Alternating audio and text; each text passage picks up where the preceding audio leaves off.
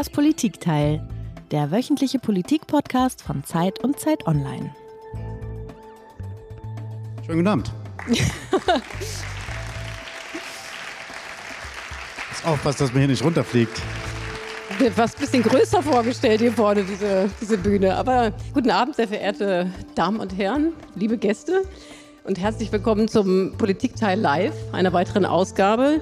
Wir sind diesmal, wie Sie alle wissen, im Heimathafen in Berlin-Neukölln und freuen uns wahnsinnig darüber. Sehr, auf jeden Oder? Fall.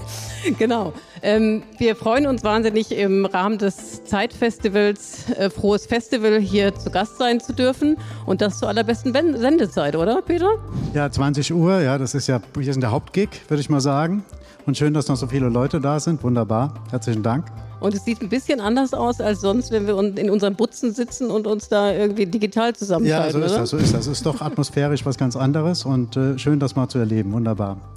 Also, es soll ja Leute geben, die noch nicht genau wissen, was das Politikteil ist, die das Politikteil noch nie gehört haben. Gibt es denn hier Leute, die es noch nie gehört haben? Ja. Also für die Leute, die das jetzt im Podcast hören, ähm, also von den 10.000 Leuten, die hier sind, haben jetzt drei äh, den Finger hochgehalten. Und für die erklären wir nochmal ganz kurz, was das Politikteil eigentlich ist. Das Politikteil ist der gemeinsame Podcast von Zeit Online und Zeit. Und das Prinzip ist eigentlich ganz einfach. Zwei Moderatoren, eine Stunde, ein Gast, ein Thema. Und da es Regeln nur deshalb gibt, damit man sie brechen kann, haben wir auch ziemlich oft eigentlich zwei Gäste. In der aktuellen Woche haben wir zum Beispiel zwei Gäste. Und ja, aber wir sollten uns vielleicht erstmal vorstellen. Ne? Genau, mein Name ist Eliana Grabitz. Ich leite das Ressort Politik, Wirtschaft und Gesellschaft bei Zeit Online. Und du? Ja, und ich bin Peter Dausen und ich leite gar nichts. Ich mir, mir wird So ich gelitten. Nein, ich bin ähm, Korrespondent im Hauptstadtbüro der Zeit.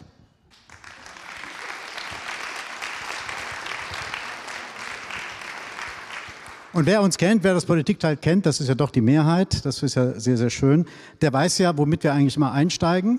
Nämlich wir steigen ein mit einem Geräusch, das uns zum Thema führt. Und wir hatten da schon sehr verschiedene, sehr schöne Geräusche. Wir hatten beispielsweise den Song von Peter Tosh. Die Älteren werden sich vielleicht erinnern, Reggae, ähm, heißt Legalize It, der, der, der, der Song. Und da ging es um die Legalisierung von Cannabis. Was haben wir denn noch? Wir hatten einen tropfenden Wasserhahn einmal. Da ging es darum, als wir mit einem Psychologen über die Befindlichkeit der Deutschen zur Corona-Zeit gesprochen hatten. Wir haben einen tiefen, tiefen, tiefen Seufzer gehabt von Julia Reuschenbach, der Politikwissenschaftlerin. Da ging es um den Aufstieg der AfD. Und wir hatten Stille.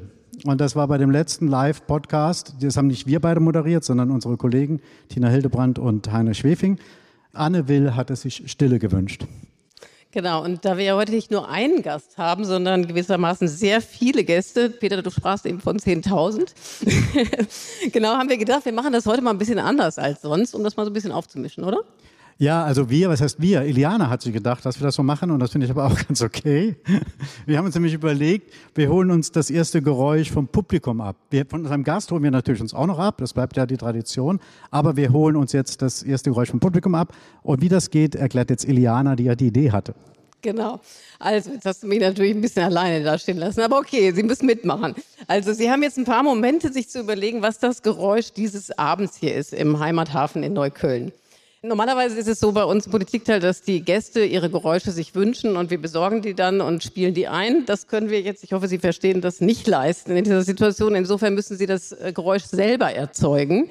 Sie können also, jetzt überlegen Sie sich ein bisschen, weil gleich ist es soweit, Sie können also irgendwie seufzen, Sie können juchzen, Sie können ein Lied singen, Sie können klatschen oder was auch immer Sie tun. Was Sie nicht tun sollten, ist das, was Anne Will gemacht hat, zu schweigen. Ja, und Sie sollten vor allen Dingen, Sie sollen jetzt nicht irgendwie einen auf, auf distinguierten Zeitleser machen und irgendwie mit dem Kopf nicken oder sowas, sondern Sie können mal den Taz-Leser oder ganz wilde auch den Bildleser in sich rauslassen und wirklich ein Geräusch erzeugen. Okay, willst du runterzählen, Peter, oder soll ich das machen? Okay. Also, ich hoffe, Sie sind gewappnet. Ich zähle jetzt runter von fünf und wenn ich null sage, dann möchten wir ein Geräusch von Ihnen hören. Fünf, vier, drei, zwei, eins, null.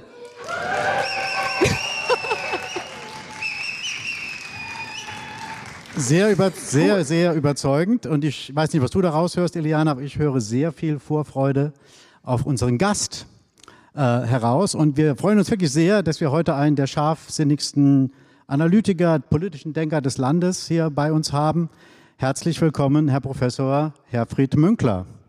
Jetzt sollte dieser Vorhang aufgehen. Genau.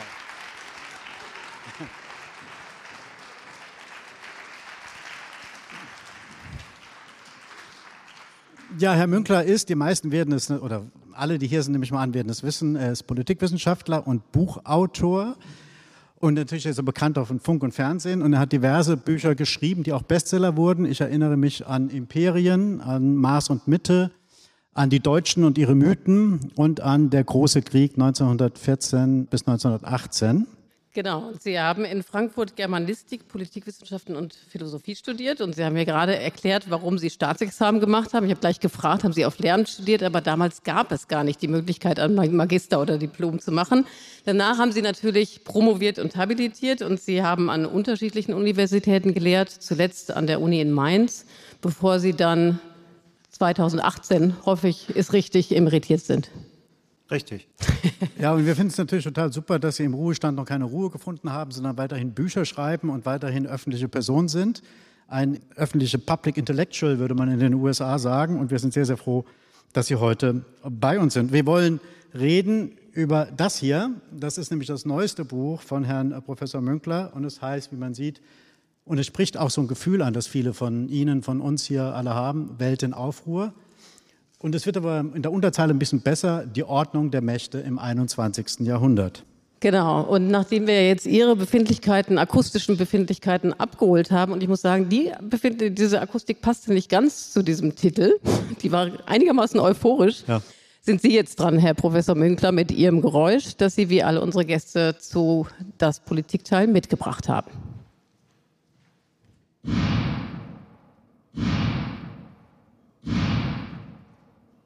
Das war jetzt kein sehr schönes Geräusch, würde ich sagen. Das andere hat mir besser gefallen. Warum haben Sie sich für die Granaten entschieden, die es ja, glaube ich, waren? Ja, was ich in dem Buch zu zeigen versuche oder zu beschreiben versuche, ist der Zerfall, die Auflösung einer bestimmten Ordnung, einer bestimmten Weltordnung und äh, die Entstehung einer neuen. Und äh, Phasen zwischen zwei Ordnungen, sozusagen Phasen, die gekennzeichnet sind durch Ordnungsverlust einerseits und Ordnungsaufbau andererseits, sind gekennzeichnet durch häufigere und intensivere Kriege.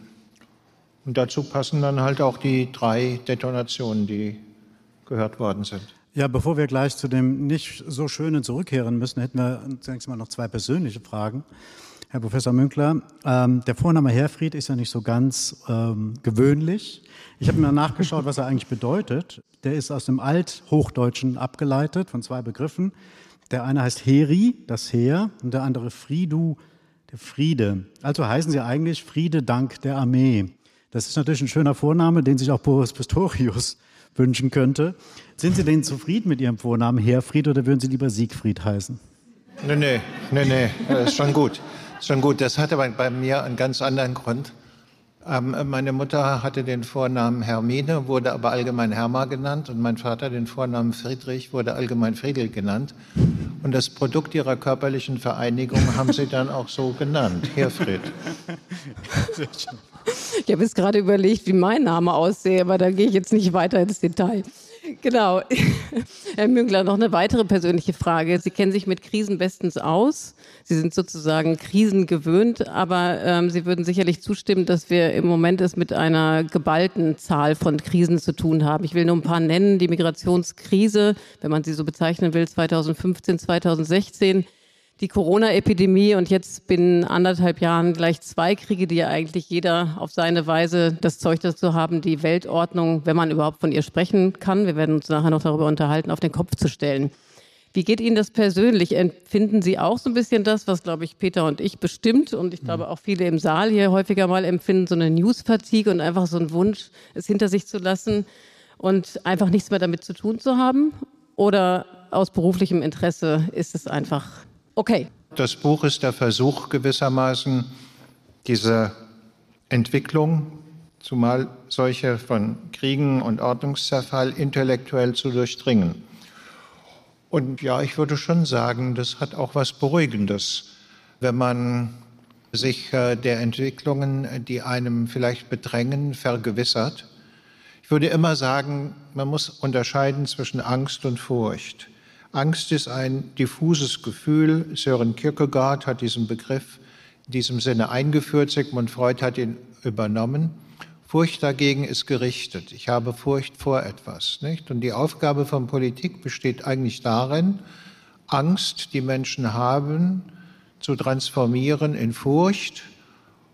Und dann kann man herausbekommen, was die Ursache oder der Grund der Furcht ist, und den kann man bearbeiten, nicht? Und ähm, das, was eine gute, der Politik durchaus befreundete Politikwissenschaft macht, ist daran mitzuarbeiten, in dem Sinne Angst, Ängstlichkeit, Nervosität ins Auge zu fassen und an ihrer Transformation in Furcht zu arbeiten, auch im Hinblick auf die Möglichkeit, das in den Griff zu bekommen. Insofern ist für mich die Beschäftigung äh, mit diesen Krisen auch eine Form der Angstbewältigung und der Angstwegarbeitung. Ich weiß dann vielleicht etwas genauer, wovon wir auszugehen haben, was uns erwartet, beschreibe das und ähm, komme auf diese Weise nicht in eine Situation der Hypernervosität und der Aufgeregtheit und ähm, bei dem man sich ständig selbst im Wege steht oder über die eigenen Beine stolpert. Hm. Intellektuell natürlich. Das Jahr 2022, also das Jahr, in dem Sie für Ihr Buch recherchiert haben und wahrscheinlich auch schon Teile geschrieben haben, war ja das blutigste Jahr der jüngeren äh, Vergangenheit. Seit dem ja. Jahr 1994, seit dem Völkermord in Ruanda, gab es nicht mehr so viele äh, Tote bei Konflikten, ob die jetzt in der Ukraine waren, in Äthiopien, im Jemen, im Sudan oder auch in Myanmar. 2023, das aktuelle Jahr, sieht ja nicht viel besser aus. Ist das eigentlich ein Zufall, dass wir jetzt in so einer Phase sind, wo so viele Konflikte da sind? Oder gibt es da einen inneren Zusammenhang? Ja, ich würde glauben schon, dass es diesen inneren Zusammenhang gibt. Der besteht darin, dass eine Ordnung, die vielleicht nie besonders stabil war, von der aber viele geglaubt haben nach 1989 respektive 91, also sozusagen Zusammenbruch des real existierenden Sozialismus in Mittelosteuropa und äh, dann ähm, Zerfall der Sowjetunion. Eine Ordnung, die wesentlich auf wirtschaftlicher Macht und weniger auf militärischer Macht begründet ist, die in hohem Maße durch Rechtsbindungen, also die juridifiziert ist, in der also Schiedsgerichte entscheiden und eben nicht die Austragung mit Gewalt und so weiter und so weiter. Und wir haben uns eigentlich über mehr als 30 Jahre vorgestellt, dass das äh, Work in Progress sei und wir die Begleiter, Beobachter und vielleicht auch Mittuer der Entstehung dieser Ordnung. Und nun ist die vor unseren Augen zusammengebrochen. Ich würde aber sagen, nicht erst mit dem 24. Februar 22, sondern mit dem 15. August 21. Nicht, weil ich am 15. August immer Geburtstag habe und in diesem Fall 70 geworden bin, sondern das ist der Tag des Abzugs äh, der westlichen Truppen aus Afghanistan. Und ähm, vielleicht sind äh, die Bilder Ihnen noch in Erinnerung vom Kabuler Flughafen. Und das bedeutete schon mehr als nur die Verzweiflung der Menschen, die da irgendwie noch versucht haben, an die Flugzeuge, auf die Flugzeuge zu kommen, sondern es ist das Ende eines Projekts, das äh, zentral war für diese Phase, die ich gerade beschrieben habe. Man nannte das Responsibility to Protect oder übersetzt vielleicht Schutzverantwortung der Weltgemeinschaft für ganz bestimmte Gruppierungen und hat das sozusagen als das i-Tüpfelchen einer Welt ohne Kriege begriffen, in dem Sinne, dass also auch so etwas wie Bürgerkriege oder Gewaltrepression gegen Bevölkerung durch die Weltgemeinschaft beendet wird. Und ähm, der Westen hat in Afghanistan über 20 Jahre versucht, so etwas hinzubekommen, hat dafür sehr, sehr viel Geld ausgegeben, nicht immer ganz geschickt agiert, hat relativ viele äh, gefallene Soldaten äh, zu beklagen gehabt und gibt das also dann so gewissermaßen klang- und sanglos auf, verabschiedet sich davon Und es ist auch klar, dass die Vorstellung dieser Schutzverantwortung danach ein für alle Mal weg ist. Es wird auch weiterhin militärische Interventionen geben, aber nicht wesentlich aus humanitären, sondern vielleicht aus politischen, geostrategischen, ökonomischen Gründen und äh, derlei mehr. Kurzum, das war eigentlich das, was mich dazu gebracht hat, äh, über die Frage des Wandels der Weltordnung, das war sozusagen der ursprüngliche Arbeitstitel des Buches, nachzudenken. Und der 24. Februar des äh, vergangenen Jahres war dann sozusagen die Aufforderung, komm, jetzt fang an zu schreiben. Der Weltordnung, ne? diese geballten Krisen, die Welt in Aufruhr, wie das Buch ja jetzt heißt, dieses ganz große Übel, haben Sie das eigentlich kommen gesehen, habe ich mich gefragt. Also ist das eigentlich bei Historikern und Politikwissenschaftlern so ein bisschen wie bei den Ökonomen und Finanzmarktexperten, die allerlei Modellrechnungen machen, aber am Ende die Finanzkrise 2007, 2008 überhaupt nicht vorhersehen konnten? Ja, ich würde sagen, methodisch unterscheide zumindest ich mich jetzt als Politikwissenschaftler, der mit den Historikern befreundet ist, von äh, den Ökonomen und Demografen in der Hinsicht, dass die große Zahlenmengen haben. Ähm, und diese Zahlenmengen, die sie aus der Aggregation verschiedener Datensysteme haben, wie extrapolieren sie dann in die Zukunft? Und äh, das ist das, was üblicherweise, sagen wir mal, die fünf Weisen und andere machen. Hm, stimmt auch nie immer so ganz. Nicht? Muss, muss ja immer nachjustiert werden. Die Prognose über Wirtschaftswachstum oder kein Wachstum oder so etwas. Diese großen Datenmengen hat man in dem Fall nicht, sondern man muss eher versuchen, mit historischen Analogien, Parallelen, Vergleichen zu arbeiten, wobei Vergleich nie heißt Gleichsetzung, sondern Vergleich ist die Bedingung der Möglichkeit, Ähnlichkeiten und Differenzen. Darf ich, darf ich da mal gerade einhaken? Weil äh, wir haben ja alle das Gefühl, wir leben in Ausnahmesituationen jetzt. Und wenn Sie sagen, wenn man das vergleicht ja. mit historischen Ereignissen, stimmt das gar nicht so sehr? Ist es das etwas, was immer wieder mal auftaucht, so Phasen verdichteter Konflikte? Also man, alle erinnern sich vielleicht an den 30-jährigen Krieg, aber der ist ja auch schon äh, wieder lange her. Aber global betrachtet, ist das etwas, was wir immer wieder erleben? Ja, ich meine, hm, man kann sagen, vor dem Ersten Weltkrieg war eine solche Situation, in der Unruhe in der Ordnung war und die Ordnung nicht mehr funktioniert hatte, unter anderem, weil die Briten ihre Rolle nicht mehr gespielt haben, die sie spielen sollten als Zünglein an der Waage, ähm, weil die drei großen Imperien, die den Raum, der jetzt ein Raum des Krieges ist, nämlich vom Westbalkan bis zum Kaspischen Meer und von der ukrainischen Nordgrenze bis zur türkischen Südgrenze, und vielleicht auch darüber hinaus, äh, die diesen Raum beherrscht haben, nämlich das Habsburgerreich, das Reich der russischen Zaren und das Reich der osmanischen Sultane, dass sie nicht mehr besonders gut zusammengearbeitet haben, was sie vorher getan haben. Das äh, begann schon mit den zwei Balkankriegen, die vor dem Ersten Weltkrieg äh, waren. Und insofern ist im Nachhinein einem ziemlich klar, welche Indikatoren den Zeitgenossen zur Verfügung standen, um zu sagen, es gibt keine Zwangsläufigkeit, aber eine erhöhte Wahrscheinlichkeit, dass das Ganze zu einem großen Krieg wird. Nicht? Und in ähnlicher Weise konnte man eigentlich auch äh, zu Beginn der 20er Jahre des 21. Jahrhunderts davon ausgehen, dass die Unzufriedenheit der russischen Führung mit äh, dem, was von Russland aus der Konkursmasse der Sowjetunion übrig geblieben war, erheblich gewachsen ist. Nicht? Und ähm, die Russen haben ja schon vorher eine Reihe von kleineren Kriegen geführt, zwei Tschetschenienkriege, ein Georgienkrieg, Annexion der Krim und die Schaffung äh, der Separatistengebiete von Luhansk und Donetsk. Und da musste man sozusagen schon sich eine ordentliche Portion Gleichgültigkeit im Kopf verschaffen um nicht davon auszugehen, dass da demnächst noch was weiteres und Größeres passiert. Nicht? Mhm. Andererseits beruhte diese Weltordnung auf der Idee, der richtigen Idee, dass eigentlich kalkülrationale Leute keine Kriege führen, weil man in den Kriegen grundsätzlich mehr verliert, als man im günstigsten Fall gewinnen kann.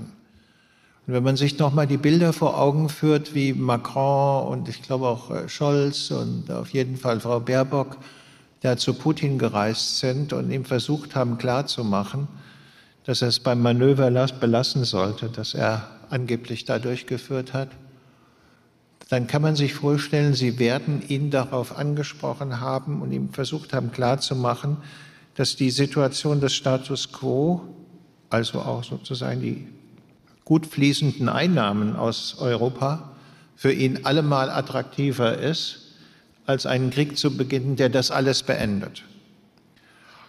Aber was sie halt nicht auf der Rechnung hatten, war die Macht des Ressentiments. Mhm. Ja, also das, was ich imperiale Phantomschmerzen nenne. Nicht nur Putins Leiden daran, dass Russland nicht mehr so groß ist, wie es halt in der Zarenzeit war und auch nicht wie in der Sowjetunion, sondern dass auch erhebliche Teile der Bevölkerung das so sehen. Nicht? Das heißt, ähm, ich darf mal sagen, wir. Wir haben uns verschätzt im Hinblick auf eine Rationalisierung der Welt und eine Vernünftigkeit des politischen Agierens und haben die Macht des Irrationalen zu niedrig gehängt. Und das war mir schon relativ früh klar.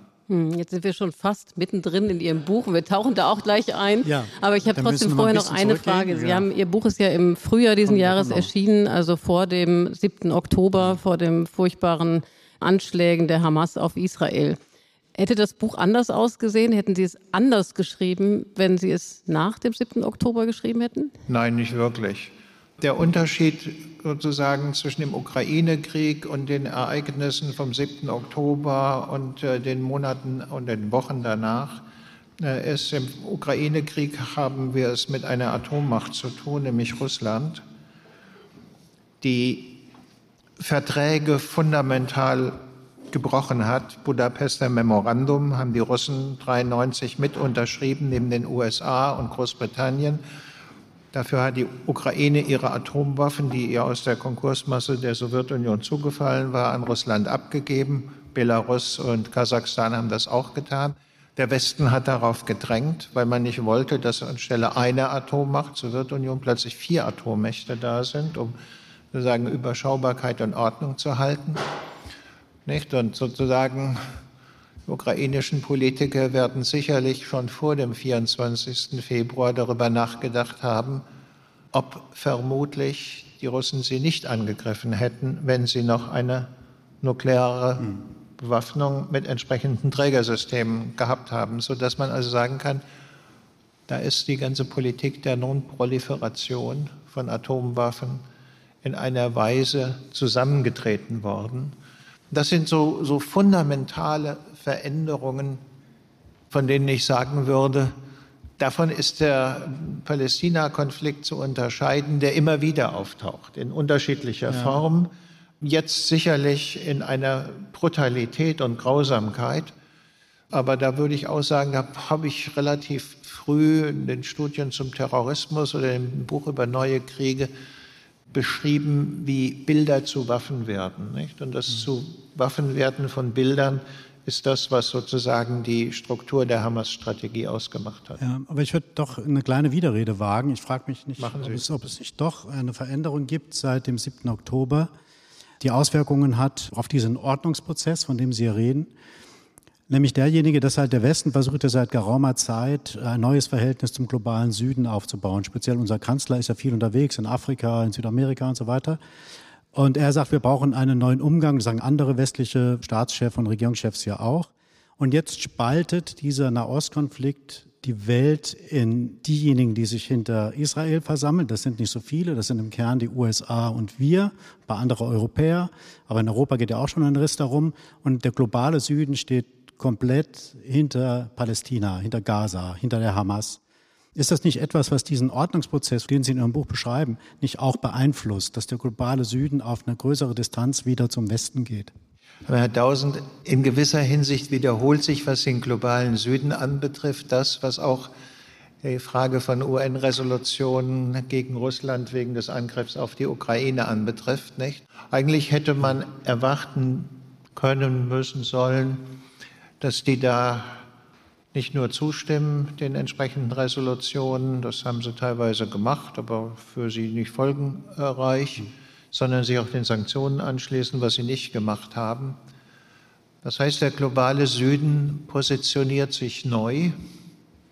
Und in dem System, das ich mir vorstelle, wie es sich entwickelt, wird der globale Süden auch mit einem Repräsentanten, nach meinem Dafürhalten Indien, eine sehr viel größere und wichtigere Rolle spielen, als das in der Vergangenheit der Fall gewesen ist. Und die anderen vier Akteure, USA, China, Russland und die Europäische Union, werden in der zweiten Reihe und der dritten Reihe, da gehören die Mächte des globalen Südens äh, allesamt dazu, werden sie Unterstützer und ähm, wohlwollende Akteure suchen. Und das hat Scholz eigentlich schon bei dem G7-Gipfel in Elmau gemacht, als er Indonesien, Indien, Südafrika und Argentinien eingeladen hat. Wir sind also darauf angewiesen, gewissermaßen gemeinsame Interessen und Einflussstrukturen in den globalen Süden hineinzubilden, äh, die die dortigen Politiker und Bevölkerungen veranlassen, ähm, wenn sie auf den Westen oder den Norden, wen auch immer, schauen, nicht von vornherein nur an die Kolonialzeit zu denken, sondern an gegenwärtige und zukünftige Aufgaben. So schnell passiert sowas nicht. Da gibt es kollektive Mentalitäten, die Gefängnisse der langen Dauer sind, wie das die französische Anhaltsschule genannt hat. Aber ich glaube schon, man kann sehen, wie sich hier das Verhältnis zum Süden verändert. Joschka Fischer hat, glaube ich, heute äh, geschrieben im Tagesspiegel, dass äh, man den Palästina-Konflikt vermutlich nur stabil im Sinne der Zwei-Staaten-Lösung pazifizieren kann, wenn man China mit ins Boot nimmt. Nicht? Und das zeigt sozusagen die Ära des unipolaren Moments, das die USA nach 91 hatten, die ist vorbei. Und es müssen sehr viel mehr Länder mit dazu. Und meine, China ist jetzt nicht unbedingt globaler Süden, aber es präsentiert sich gerne als äh, ein äh, Staat, der gewissermaßen noch aus der Entwicklung herauskommt und noch keine Industriemacht mhm. ist. Insofern ist das auch ein Hereinholen von anderen Akteuren in die Befriedung. Und das, was ich in dem Buch äh, zu beschreiben versuche und wovon ich sage, es ist eine Ordnung, ist ja das Zusammenspiel von viel mehr Akteuren als bislang, nämlich in diesem Falle von fünf, aber im Hinblick auf äh, noch die zweite und die dritte Reihe. Insofern tangiert das die Grundüberlegungen nicht. Ähm, was relevant ist, ist, dass wir mit der Hamas es mit einem Akteur zu tun haben, äh, der ja, semiterritorial ist, nicht? der sich eigentlich nicht als die Schutzmacht einer Bevölkerung und eines Raumes präsentiert, sondern der die Bevölkerung seines Raumes als Schutzfaktor für sich selber und seine Kämpfer einsetzt und viele solche Verkehrungen äh, mehr, die aber im Prinzip ein Bestandteil von solchen Bilderstrategien sind, äh, die, wie man allgemein beobachten kann, ja auch wirken. Nicht? Gerne nochmal einen halben Schritt zurücktreten. Sie argumentieren ja in Ihrem Buch, dass wir uns im Moment in so einer Art Zwischenphase empfinden und dass wir uns zubewegen auf eine neue Weltordnung, die Sie ja eben auch schon in äh, Teilen skizziert haben, vor allen Dingen aus fünf großen Polen besteht. Ich habe gedacht, das ist natürlich irgendwie eine relativ positive Wahrnehmung, weil immerhin haben wir die Hoffnung, dass am Ende dieser Welt in Aufruhr ein Ordnungsprinzip steht oder eine Weltordnung kommt. Was macht Sie da eigentlich so zuversichtlich? Also persönlich hat man ja manchmal den Eindruck, das geht alles eher auf Chaos, läuft es zu, als stünden wir kurz vor dem Armageddon oder was ähnliches. Naja, ich meine, ähm, Zuversicht heißt jetzt äh, nicht äh, sagen, äh, mit Arthur Schopenhauer ruchloser Optimismus. Also keineswegs die Überzeugung, dass das auch tatsächlich funktioniert sondern das ähm, äh, ist mein Argument, es ist das Wahrscheinlichste äh, von Ordnung, die entstehen wird. Erstens, weil keine einzelne Macht in der Lage ist, die globalen Herausforderungen so zu bewirtschaften, dass das Ganze funktioniert. Das war der Versuch der USA, der ist gescheitert, vielleicht im Irak, vielleicht auch woanders. Teile der amerikanischen Bevölkerung hatten dann auch keine Lust mehr, diese Last der globalen Verantwortung zu tragen. Die Formel von Trump, America First, war im Prinzip die Verabschiedung aus dieser Rolle, sozusagen nicht mehr globale Blick. Seiner damaligen Kontrahentin um die Präsidentschaft, nämlich Hillary Clinton, sondern bedingungslose Verfolgung amerikanischer Interessen. Dann ist man aber nicht mehr der Hüter einer Ordnung. Von daher dann die Verteilung dieser Aufgaben auf mehrere, was allerdings heißt, das ist dann nicht mehr unsere Ordnung. Und äh, das ist auch nicht eine Ordnung unserer westlichen Werte, individualistisch und sozusagen von den Menschen- und Bürgerrechten hinaufgehend äh, bis äh, zur Ordnung des Staates mit äh, Gerichten, die ab und zu mal den Staat an die Kandare nehmen und sagen, hier hast du Individualrechte beschädigt oder verletzt, sondern da tritt dagegen die chinesische Ordnung, die kommunitaristisch ist, die also die Gemeinschaft zunächst mal denken und von der ausgehen und das dann runterbrechen bis zum Einzelnen, der aber äh, sozusagen zu funktionieren hat im Hinblick auf solche Vorgaben. Das heißt, äh, wir beobachten dort, wo von einer menschenrechtlich, bürgerrechtlich begründeten Außenpolitik die Rede ist, ein historisches Auslaufmodell. Sondern dieses System der Fünf heißt auch, dass die ihre eigenen Werte haben und der Westen mit Blick auf den globalen Süden sich zurückhalten muss, überall mit erhobenem Zeigefinger rumzulaufen und zu sagen, aber unsere Werte oder so, die habt ihr einzuhalten, sondern es ist eine Akzeptanz einer Polykratie von unterschiedlichen Werten. Das wird einigen sicherlich zu schaffen machen, äh, vor allen Dingen denen im philosophischen Seminar, die immer auf die Universalisierbarkeit äh, von Werten gepocht haben. Das ist natürlich falsch, weil Werte sind eigentlich nicht universell, aber Normen sind universell. Aber gut. Ja, Sie haben jetzt den Namen Annalena Baerbock ja nicht genannt, den kriegen Sie aber hier nochmal um die Ohren gehauen. Ich würde gerne eher nochmal an einer anderen Stelle nachfragen. Nochmal nachfragen eigentlich, was Iliana irgendwie äh, so als Szenario beschrieben hat. Sie mögen ja den Begriff der Weltunordnung nicht, das steht ja in Ihrem Buch. Sie sprechen ja von einem beschleunigten Ordnungsprozess. Aber dieser beschleunigte Ordnungsprozess muss ja nicht zwingend zu einer neuen Ordnung führen. Der kann ja auch schiefgehen und wirklich eskalieren. Unter welchen Bedingungen könnte der denn schiefgehen? Und wir erleben wirklich ja das, was sich keiner wünscht, bis hin zum atomaren Krieg. Mhm.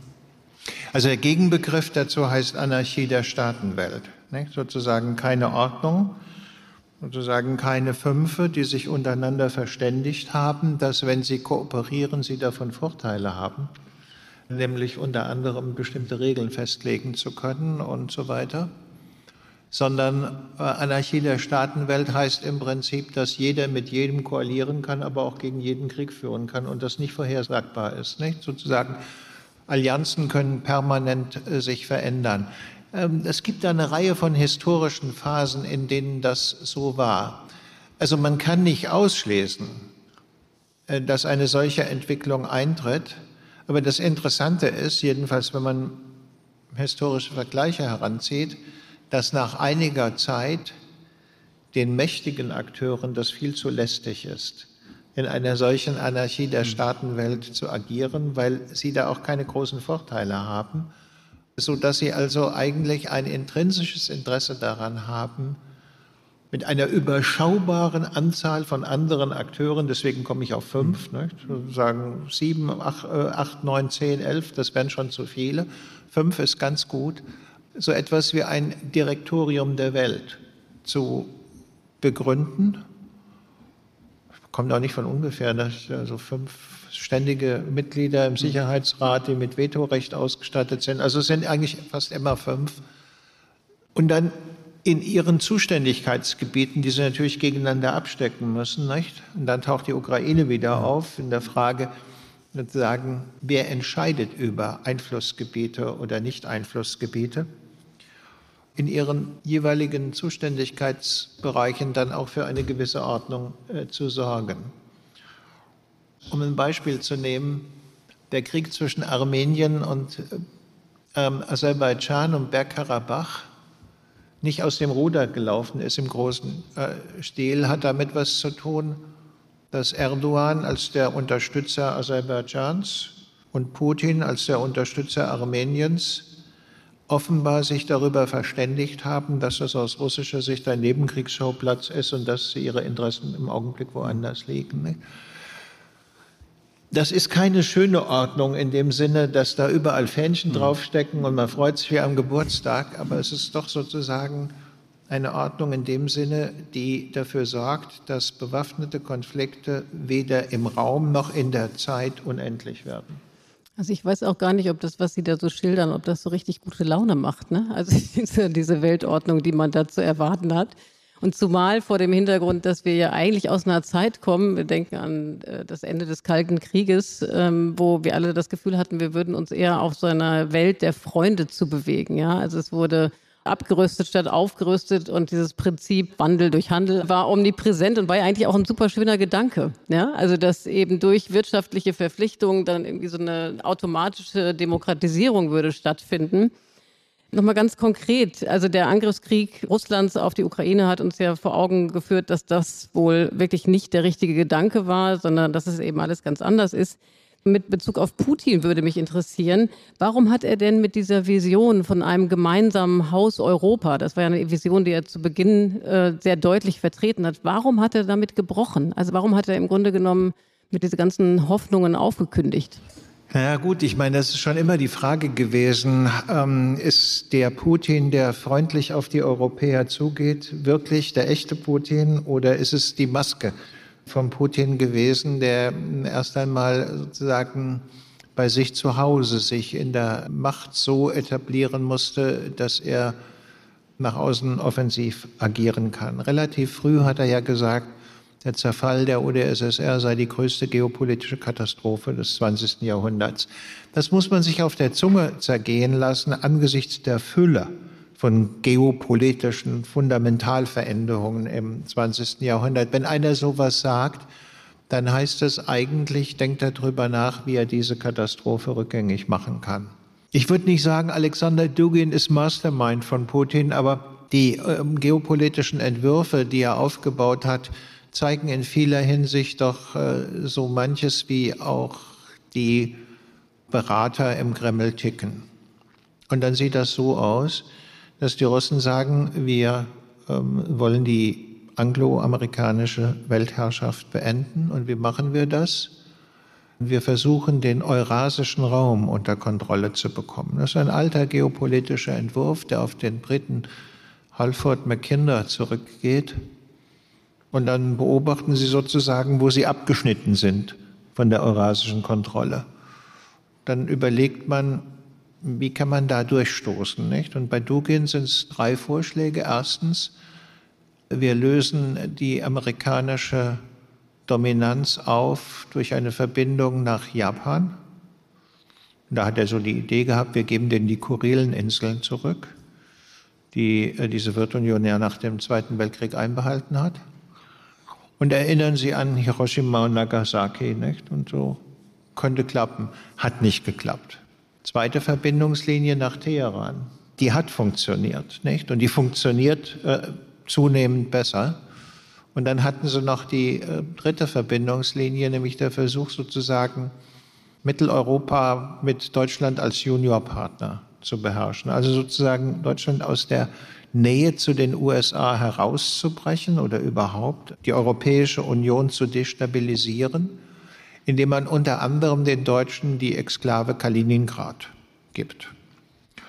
Gut, es mag Romantiker geben, die sagen, altes deutsches Gebiet, Ostpreußen und äh, Königsberg und Kant und so.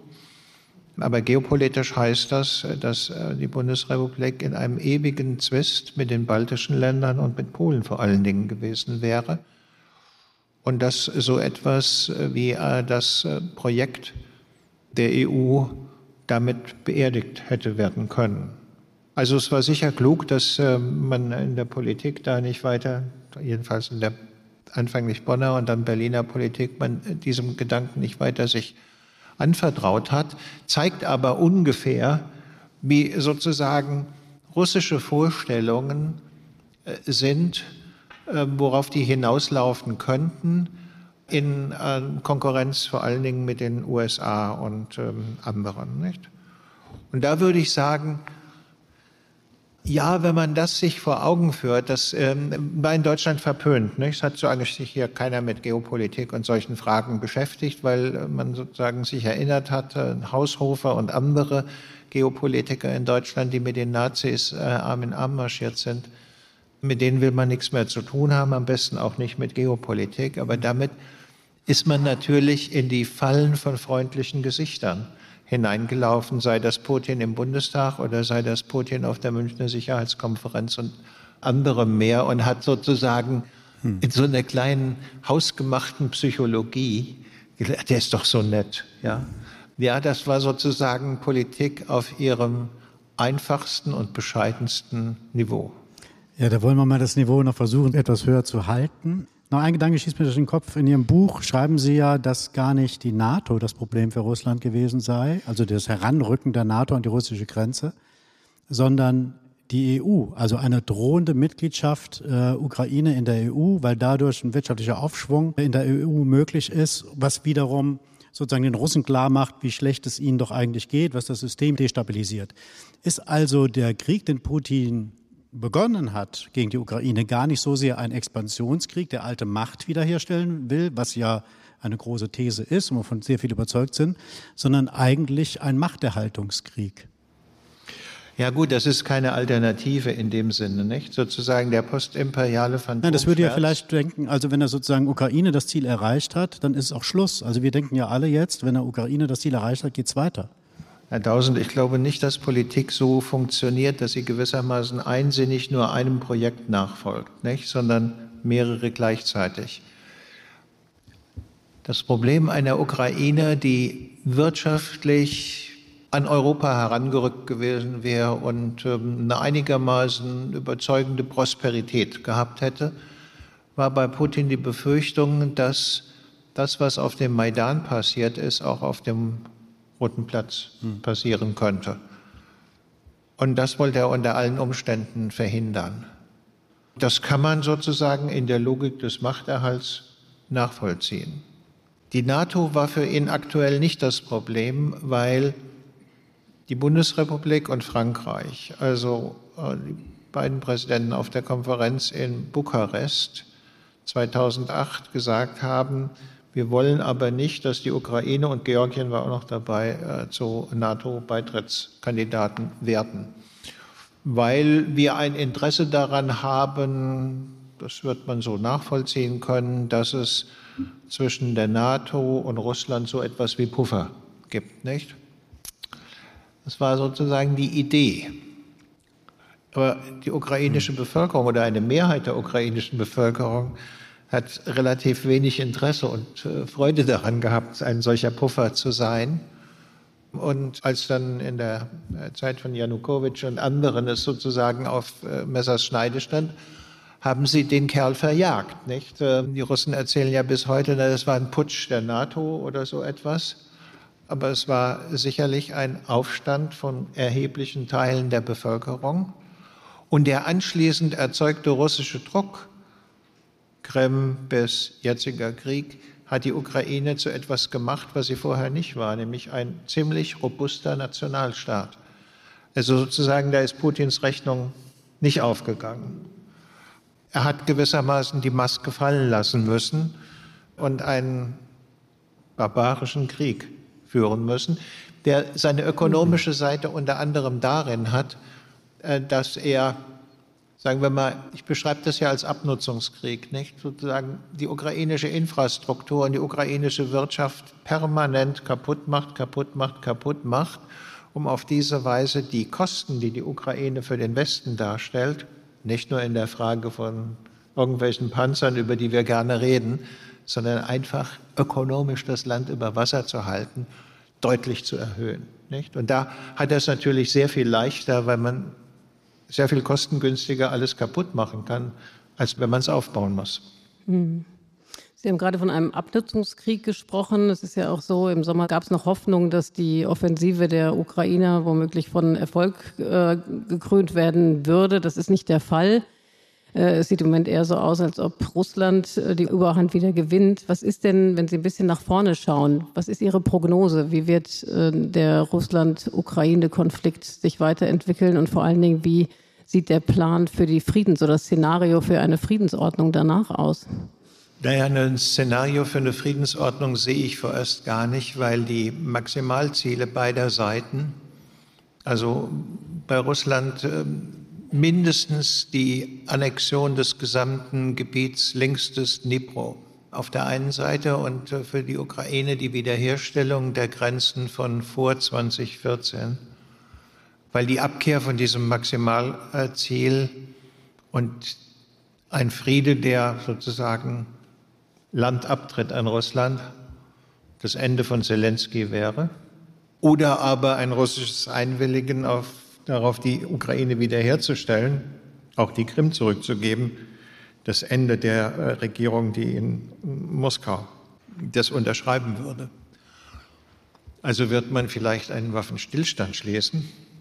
Waffenstillstände können ja sehr lange Dauer haben, siehe Südnordkorea oder derlei mehr mit dem Offenhalten der Ansprüche auf beide Seiten. Das, glaube ich, ist ein Szenario, das man sich vorstellen kann.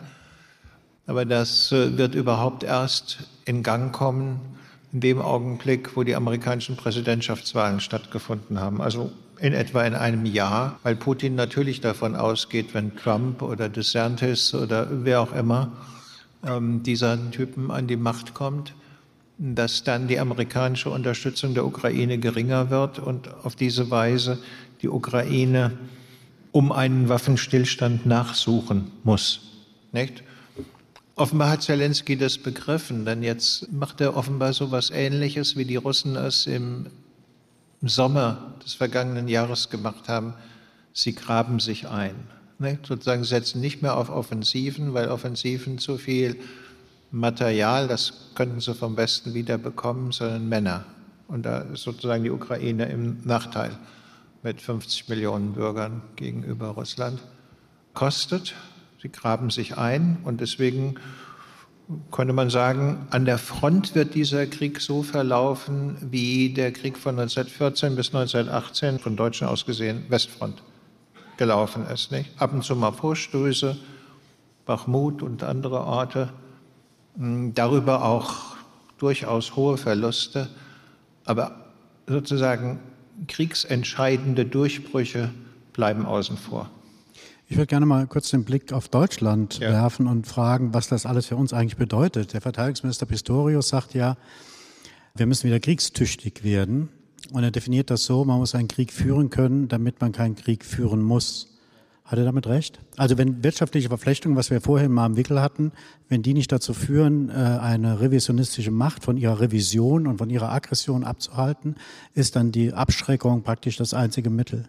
Naja, die, sozusagen die Erfahrung, die äh, noch die ähm, eigentlich größten Optimisten haben machen müssen, ist, dass dieser Satz von Schiller aus dem Wilhelm Tell doch gilt, es kann der Frömmste nicht in Frieden leben, wenn es dem bösen Nachbarn nicht gefällt. Ne? Sozusagen, dass nicht die eigene Gesinnung entscheidend ist für Krieg und Frieden, sondern das Agieren des anderen. Das äh, haben offenbar Frau Wagenknecht und Frau Schwarzer äh, nicht wirklich begriffen, äh, weil sie ja ständig so argumentieren, wir müssen die eigene Gesinnung ähm, äh, nach vorne bringen.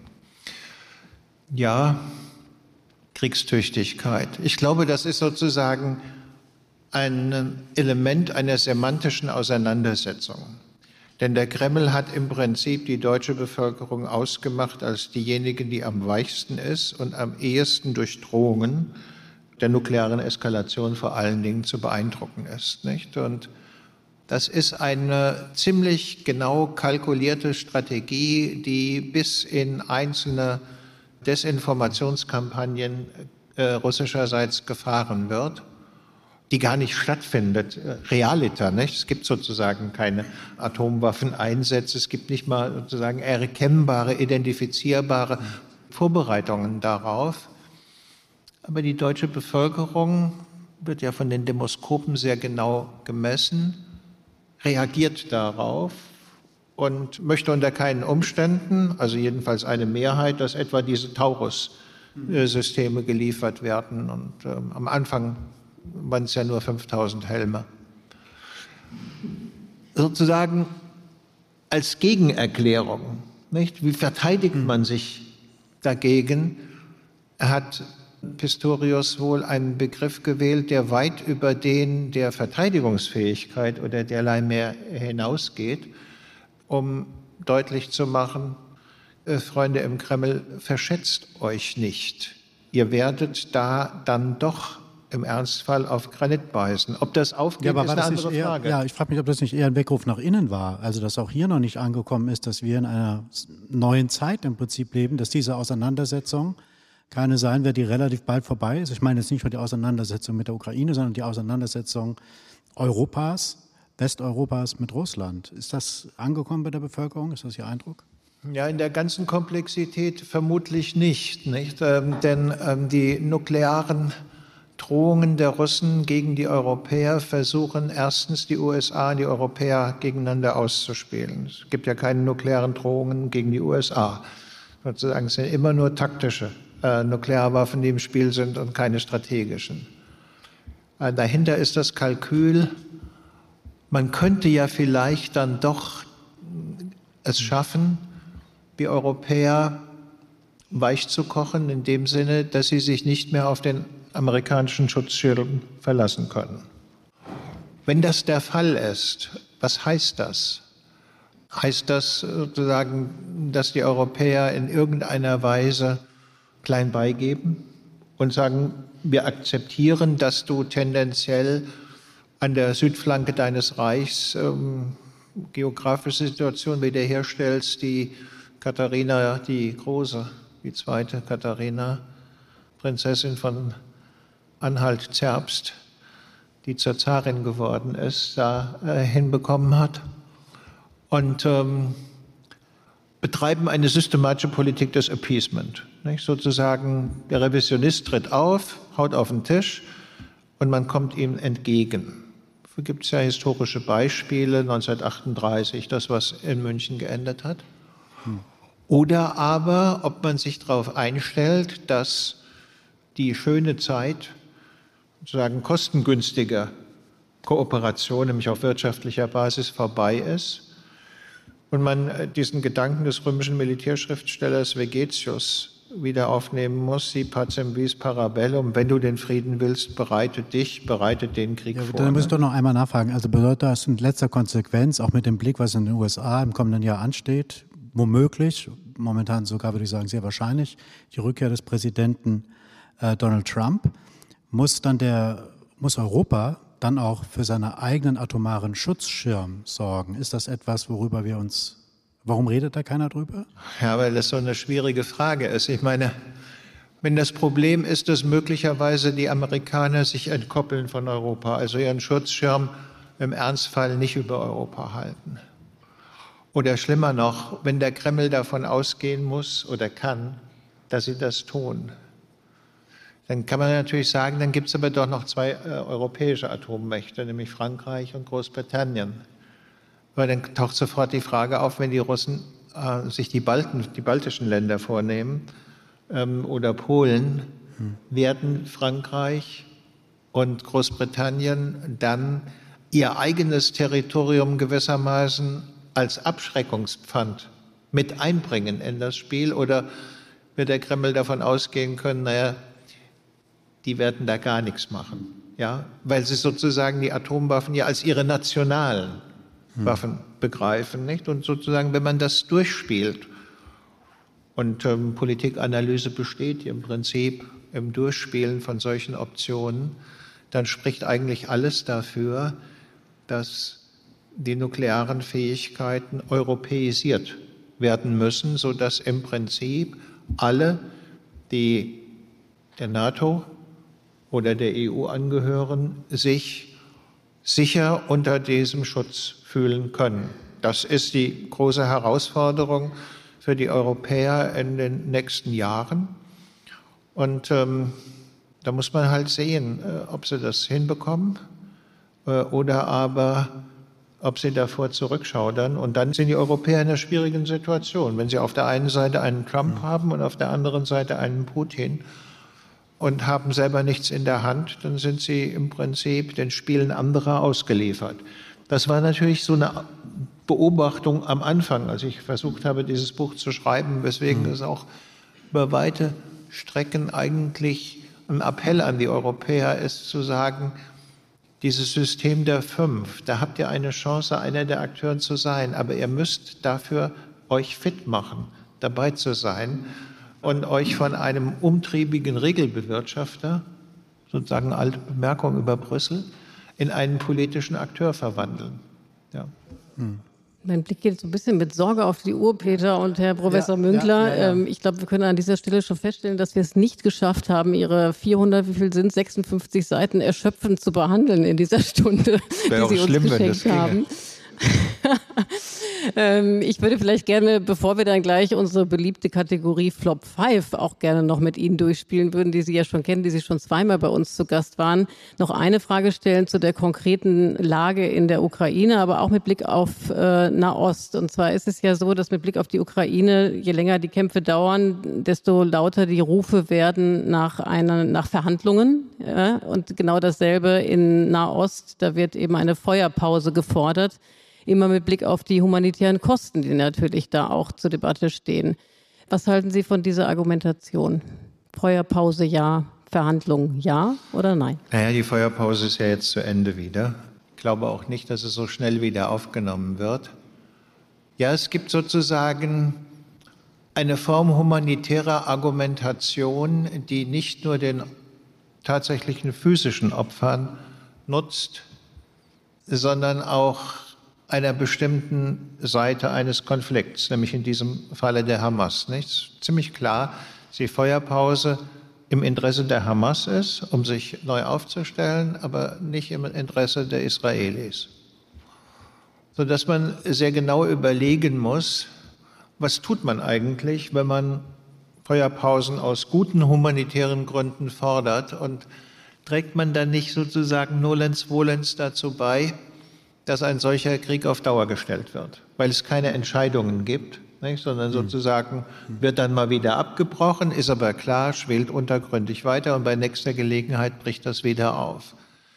Diese Argumentation wird global gespielt, sicherlich von einigen Akteuren rein strategisch, im Sinne sozusagen Israel schwächer zu machen, seine Eskalationsdominanz, die die Grundlage der israelischen Sicherheit im Nahen Osten ist, ähm, einzuschränken und von anderen halt ähm, sozusagen aus einem ähm, reinen Gewissen heraus, das ihnen sagt, wir wollen nicht, dass äh, jetzt noch mehr Leute äh, zu Tode kommen, nicht? Aber wie das halt mit einem reinen Gewissen so ist, es bedenkt nicht die nicht intendierten Folgen von Handlungen. Und da muss man sagen, die Hamas-Strategie ist schon ganz schön raffiniert äh, gewesen. Und ähm, die Bilder, die Sie produziert haben, vor allen Dingen die Bilder von sexualisierter Gewalt, über die bei uns ja nicht geredet wird, nicht? weil das sozusagen, das triggert so hm. viele Leute und das ist so, kann man eigentlich gar nicht zeigen. Aber das sind natürlich Bilder, die die Verwundbarkeit der israelischen Gesellschaft in aller Drastik zeigen soll, nicht? Und man sozusagen so eine Verwundbarkeit gezeigt bekommen hat, was eine Infragestellung der Legitimität nicht nur der Regierung, sondern des eigenen Staates letzten Endes ist. Wie stellt man die dann wieder her? Und das ist das Problem, vor dem die israelische Politik, ich meine, ich muss ja ein Geheimnis daraus machen, ich mag den Netanyahu nicht und sozusagen die vielen Fehler, die da gemacht worden sind und die Politik äh, mit den Siedlern und im äh, Westjordanland. Aber das Problem, bleibt unabhängig von, ob das jetzt Netanyahu ist oder ähm, der Oppositionspolitiker mhm. Lapid. Ja, ich glaube, wir müssen hier leider einen Cut machen. Also wir haben zwar ein bisschen Nachspielzeit bekommen. Also die eine Stunde, die ich am Anfang gesagt habe, die ist nicht so sklavisch einzuhalten. Wir dürfen ein bisschen überziehen. Aber wir müssen trotzdem jetzt auf unsere beliebte Kategorie Flop 5 kommen. Also Herr Professor Münkler weiß ja, was es ist, aber nicht jeder, der heute hier live ist oder der das als Podcast hört, weiß das. Flop 5 bedeutet, äh, unser Gast darf fünf Dinge benennen, die ihn wahnsinnig nerven, bezogen auf unser Thema, die er nicht mehr hören will oder Menschen, die ihn nerven, kurz mal benennen.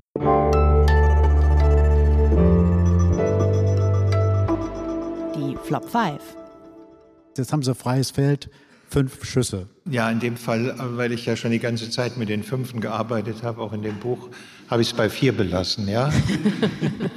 erstens, erstens wenn von autoritären, brutalen, diktatorischen Politikern gesprochen wird, dann wird relativ gerne von ihren Kollegen gesagt, mit starker Hand oder so etwas, ja, mhm. kann ich nicht ausstehen, mhm. diesen Begriff, ja. Und sagen, die Pädagogisierung oder die pädagogische Einschmeichelung von Diktatoren. Auch so eine Formulierung, die gerne auftaucht, jetzt äh, beim Verfassungsgerichtsurteil oder äh, dem anderen Urteil, äh, das äh, der Regierung Probleme macht, eine schallende Ohrfeige. Ja? Eine Gesellschaft, die so verzärtelt und verliebt ist wie die unsere, hm. die aber dann einfach so schallende Ohrfeige, ne, sozusagen eigentlich Urwaldpädagogik äh, kommuniziert. Ja, das finde ich störend. Hm. War das jetzt schon der zweite Flop oder war das immer noch Das war der, der zweite, ja. Das war schon der zweite. Der dritte heißt, der dritte heißt, wenn man sozusagen keine politische Strategie hat, dann sagt man, Deutschland muss mit gutem Beispiel vorangehen. ja, das finde ich auch. Ähm, also irgendwie dann bilden wir einen Stuhlkreis und stellen Betroffenheit her. Ja, also sozusagen so Pädagogisierung. Und einer der dümmsten Sätze, den aber diejenigen, die ihn sagen, erkennbar mit ihrem Gesichtsausdruck für besonders schlau halten, heißt, wer verhandelt, schießt nicht. Wenn man sich ein bisschen mit Kriegsverläufen auskennt, dann weiß man, das ist fundamental falsch. Die haben in Münster und Osnabrück ab 43, 44 verhandelt bis 48 mit der Unterzeichnung des Westfälischen Friedens und die ganze Zeit fand der Krieg weiter statt.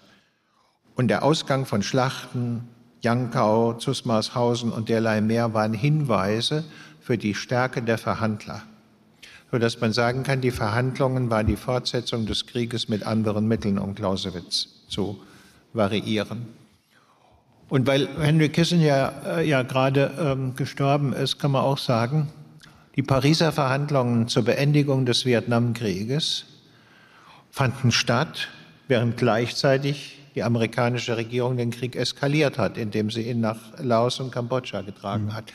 Kurzum, wer also sagt, wer verhandelt, schießt nicht, der muss sich eigentlich noch mal hinsetzen und Kriegsverläufe und Kriegsbeendigungen gründlich studieren und am besten müsste es abschreiben. Ich habe noch einen fünften Flop oder ich würde vielmehr äh, zur Diskussion stellen, ob Sie das auch als Flop empfinden. Und das ist der Begriff Putins Krieg. Ich war mit Pistorius und mit dem Kanzler mehrfach jetzt in, in den baltischen Ländern unterwegs gewesen. Und da wurde diese Wortwahl sehr kritisiert, weil sie sagen, das impliziert, sobald Putin weg ist, ist der Krieg vorbei. Und das sieht man im Baltikum ganz anders. Sehen Sie das auch so problematisch, diesen Begriff Putins Krieg? Müsste man nicht eher von Russlands Krieg sprechen? Ich schreibe auch selber gerne von Russlands Krieg, nicht? aber ich bin ja auch kein Politiker. Das heißt, ich darf so ohne weiteres die Wahrheit sagen. Ähm, ich glaube, dass ähm, diese Äußerung Putins Krieg der Versuch ist, gewissermaßen eine rudimentäre russische Zivilgesellschaft doch noch in Stellung zu bringen als etwas anderes, ein anderes Russland und äh, derlei mehr und zu vermeiden, dass man gewissermaßen die Mehrheit der russischen Bevölkerung, auch wenn Levada-Institut sagt, eine Mehrheit unterstützt diesen Krieg, sozusagen dem Mann an der Spitze zum Phrase vorwirft und hinterherwirft. Nicht?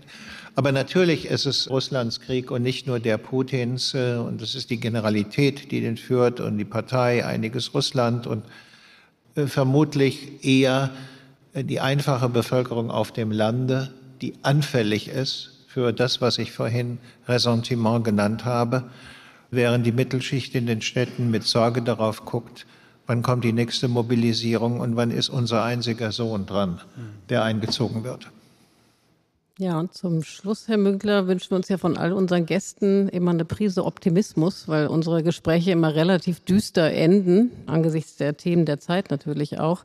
Was macht Ihnen denn persönlich Hoffnung, dass wir nach dieser Welt in Aufruhr nicht in einer Anarchie landen, sondern dass sich eine Ordnung rausbildet, wo am Ende dann Frieden und Stabilität steht?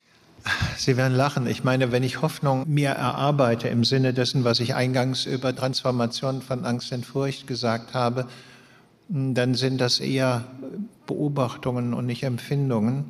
Und der Umstand, dass eigentlich jede Phase des Ordnungszerfalls gleichzeitig untergründig eine Phase des Herausmäntelns einer neuen Ordnung gewesen ist, das ähm, stimmt mich zuversichtlich in dem Sinne, wie Sie vorhin so nachgefragt haben, ähm, wo ich meine Zuversicht herhabe.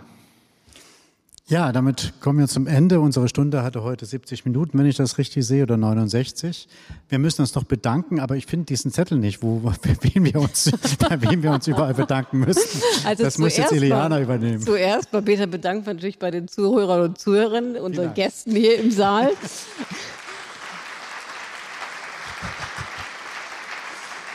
und allen, ich muss gleich weitermachen, und allen, die uns natürlich noch hören werden, weil dieses äh, Politikteil, das haben wir anfangs gar nicht gesagt, wird zwischen den Jahren ausgestrahlt. Also wir halten es jetzt ein bisschen zurück und das ist dann sozusagen unsere feierliche Jahresendausgabe.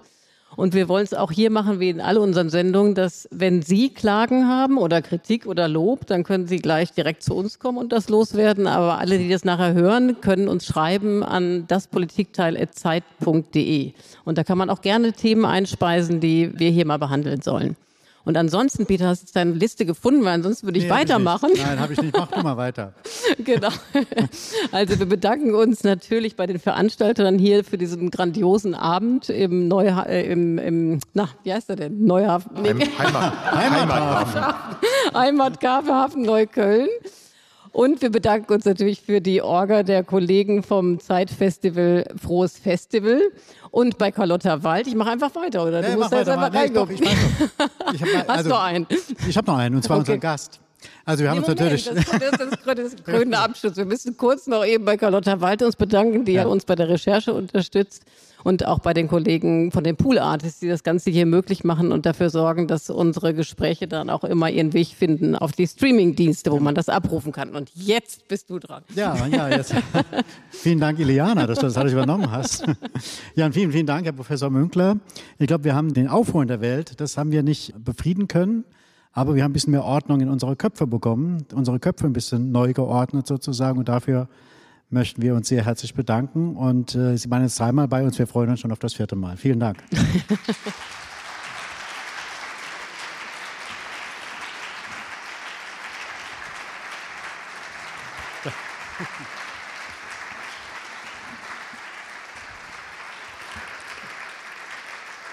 So, und Ihnen allen noch einen schönen Abend natürlich und äh, Wiedersehen und Wiederhören. Vor allem beim Politikteil dürfen Sie gern reinhören. Und auch die Zeit kaufen. Und Zeit online lesen natürlich. genau, aber was wir noch vergessen haben, es gibt noch die Möglichkeit, ja. Bücher zu kaufen von Herrn Professor Münkler und er würde sie auch signieren, wenn ich das jetzt richtig weitergebe. Und vielleicht gibt es mit etwas Glück da draußen auch noch ein bisschen Glühwein oder irgendwelche anderen Getränke. Ja, und es lohnt sich auf jeden Fall. Genau. Toll, dass Sie da waren. Herzlichen Dank.